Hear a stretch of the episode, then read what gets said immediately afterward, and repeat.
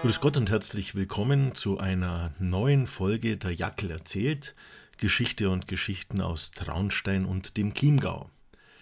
In der heutigen Folge gehen wir 100 Jahre in der Geschichte zurück und zwar an die Anfänge der Weimarer Republik. Heute geht es nämlich um die Einwohnerwehren im Chiemgau, die es von 1919 bis 1921 gab. Nachdem der kommunistische Spartakusaufstand im Januar 1919 niedergeschlagen war, richtete man in Berlin erste Bürgerwehren ein, die erfolgreich zur Stabilisierung der Lage beitrugen. Was zur Folge hatte, dass das Reichswehrministerium am 22. März 1919 allen Generalkommandos die Anweisung gab, die lokalen Bürgerwehren zu zentral gelenkten Einwohnerwehren auf Landesebene umzuformen, welche direkt der Reichswehrführung unterstellt seien und Aufgaben des lokalen Ordnungsdienstes in Zusammenwirkung mit der Polizei übernehmen sollten. Auch waren sie eine stille Heeresreserve für die Unterstützung der regulären Militärverbände. Um der durch die Siegermächte angeordneten Entwaffnungsanordnung zu entgehen, wurden die Einwohnerwehren ab Sommer 1919 unter zivile Leitung der Länderinnenministerien gestellt. Diese verstand man als freiwillige unpolitische Selbstschutzverbände und sie bestanden vor allem aus örtlichen Honoratioren, Mitglieder der Kriegervereine, Schützengilden sowie Turn- und Sportvereinen. Und ihre Waffen kamen aus den Beständen der Reichswehr. Finanziert wurden sie aus öffentlichen Mitteln und durch umfangreiche private Spenden. Die ersten Verbände im jungen Freistaat wurden im April 1919 im Chiemgau gebildet, nachdem von Regierungsseite zum Eintritt in die Freiwilligenverbände, die die Räteregierung in München bekämpfen und vor Ort gegen kommunistische Umstürze schützen sollte, aufgerufen worden war. In Traunstein folgte man dem Appell und formierte eine 231 Mann starke Wehr, welche im Sinne der rechtmäßig gewählten Regierung Hoffmann für den Schutz der Stadt und Umgebung sorgen und Ordnung und Sicherheit des Eigentums gewähren sollte. Ehemalige Frontsoldaten, Bürgersöhne sowie Turner und Sportler übernahmen diese Aufgaben. Gegen Ende April wurden dann die Bürgermeister der benachbarten Gemeinde in einer Besprechung aufgefordert, ebenfalls Einwohnerwehren aufzustellen. Erstmals prominent in Erscheinung trat die Traunsteiner Einwohnerwehr am 2. Mai 1919, als sie auf Anweisung des Stadtmagistrats unter Bürgermeister Dr. von Ficht den spartakistischen Grenzschutz entwaffnete und die Soldatenräte verhaftete um einen kommunistischen Umsturz vor Ort zu verhindern. Der Führer der Volkswehr Chiemgau war der Rechtsanwalt Dr. Jordan. Die Verteidigung des Vaterlandes, Schutz des Volkes und der Kampf gegen den Bolschewismus waren die Parolen, mit denen die Einwohnerwehr für sich warb. Sie sollte gegen innere Unruhen vorgehen und gegebenenfalls Polizei und Militär bei kriminellen Übergriffen sowie im Kampf gegen den politischen Extremismus unterstützend zur Seite stehen.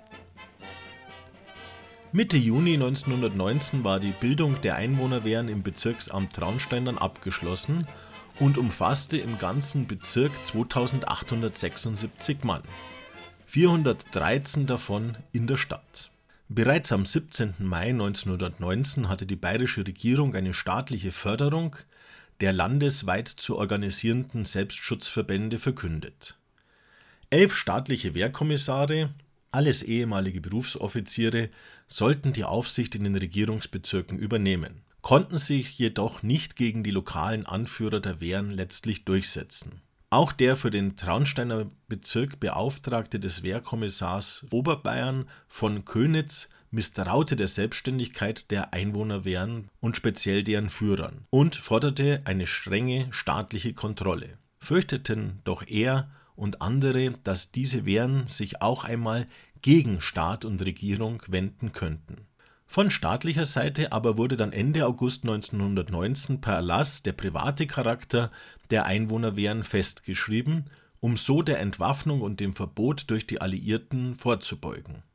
Jedoch übte die Bezirksverwaltung weiterhin eine gewisse Kontrolle aus, so zum Beispiel hinsichtlich der Waffenausgabe. Die Traunsteiner Einwohnerwehr bekam aus Reichswehrbeständen im September 1919 neun Maschinengewehre und 4500 Patronen, 1500 Gewehre sowie 1500 Seitengewehre sowie 75.000 Schuss Munition. Im gleichen Monat wurden die lokalen Wehren in einem Landesverband der Einwohnerwehren Bayerns zusammengefasst. Dessen eigentliche organisatorische Führung der ehemalige Berufsoffizier Hermann Kriebel innehatte und der eng mit Hauptmann Ernst Röhm kooperierte, der für die Waffendepots verantwortlich war. Zwar existierten in allen Regierungsbezirken bis auf Kreis- und Ortsebene Einwohnerwehren, die mitgliederstärksten Verbände gab es aber in Oberbayern. Die etwa 400.000 Wehrmänner waren vor allem in Ortswehren organisiert und nur am lokalen Selbstschutz interessiert wobei sie aber auch nach den Vorstellungen des bayerischen Innenministeriums zur demokratischen und geordneten Weiterentwicklung des Staatswesens beitragen sollten. Zudem sollten die Mitglieder aus allen Schichten der Bevölkerung rekrutiert werden, um so auch die soziale Integration zu befördern. Diese Ansprüche blieben jedoch Wunschdenken, wie man am Traunsteiner und Chiemgauer Beispiel gut erkennen kann. So wurden hier nicht nur die Anhänger der Spartakisten bzw. Kommunisten von der Teilnahme ausgeschlossen, sondern auch SPD-Genossen. Kaum ein Wunder, dass von daher auch die Arbeiter der Region die Wehren eher misstrauisch beäugten. Statt der von oben gewollten Diversität sozialer Schichten war die Einwohnerwehr von starker Homogenität geprägt. Es dominierte unter den Mitgliedern der konservative Geist von Bauernbund und Bayerischer Volkspartei. Ein Blick in die noch erhaltenen Listen der Traunsteiner Wehr zeigt, dass alle Mitglieder dem kaufmännischen und handwerklichen Bürgertum entstammten. Allesamt Bürgersöhne und Kriegsheimkehrer waren, die sich erst wieder an den Friedensalltag gewöhnen mussten. Manch einer litt noch an den äußeren, aber auch an den inneren Verwundungen, die der Krieg ihnen geschlagen hatte. Hinzu kam, dass diese jungen Menschen, nicht zuletzt auch durch die Erlebnisse der Stahlgewitter des Ersten Weltkrieges, meist ganz andere Wertvorstellungen als ihre Eltern entwickelt hatten. Ja, in einem Generationenkonflikt zu diesen standen. Sicherheitsdenken stieß auf Aktionismus, Ruhe und Ordnung auf Bereitschaft zum Kampf. Kern der Einwohnerwehr im Bezirksamt Traunstein waren vier Freunde, die um sich Bekannte und weitere Freunde scharten. Die Gruppe wurde zunächst von dem älteren Bürgertum abgelehnt und gewann erst durch die Aktion im Mai Anerkennung und wurde zunehmend zu einem Machtfaktor in der Region. Seit Anfang 1920 wandte sich der Landesverband der Einwohnerwehren Bayerns immer mehr von der sozialdemokratisch geführten Landesregierung ab.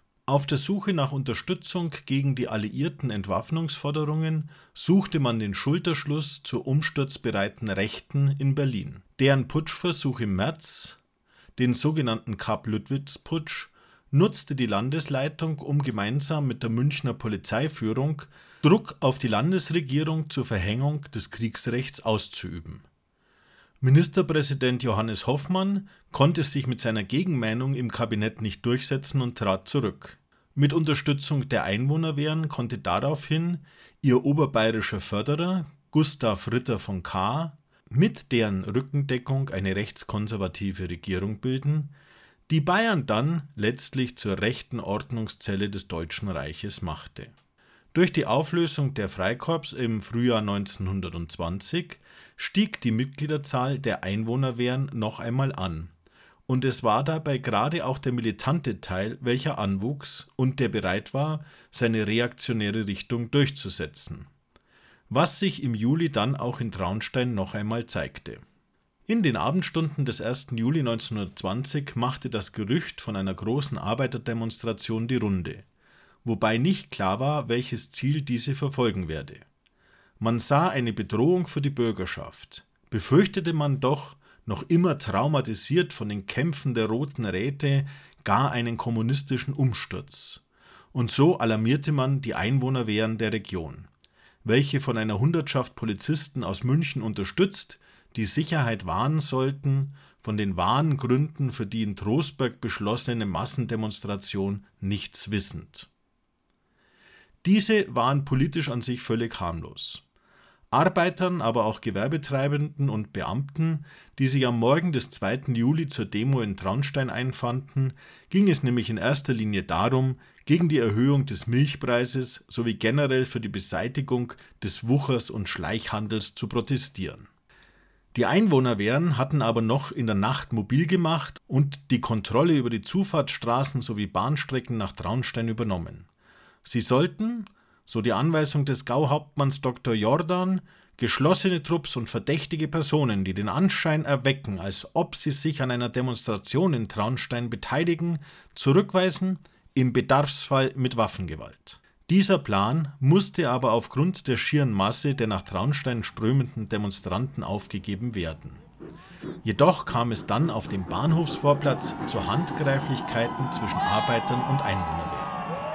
Die Stimmung war explosiv, aber der Traunsteiner Bürgermeister Dr. von Ficht und Regierungsrat Ufer, welcher dem Bezirksamt vorstand, konnten die Situation entschärfen indem sie den Führern der Arbeiter eine Aufklärung der Vorfälle, den Abzug der Wehren zusagten und die Erlaubnis zur friedlichen Demonstration erteilten.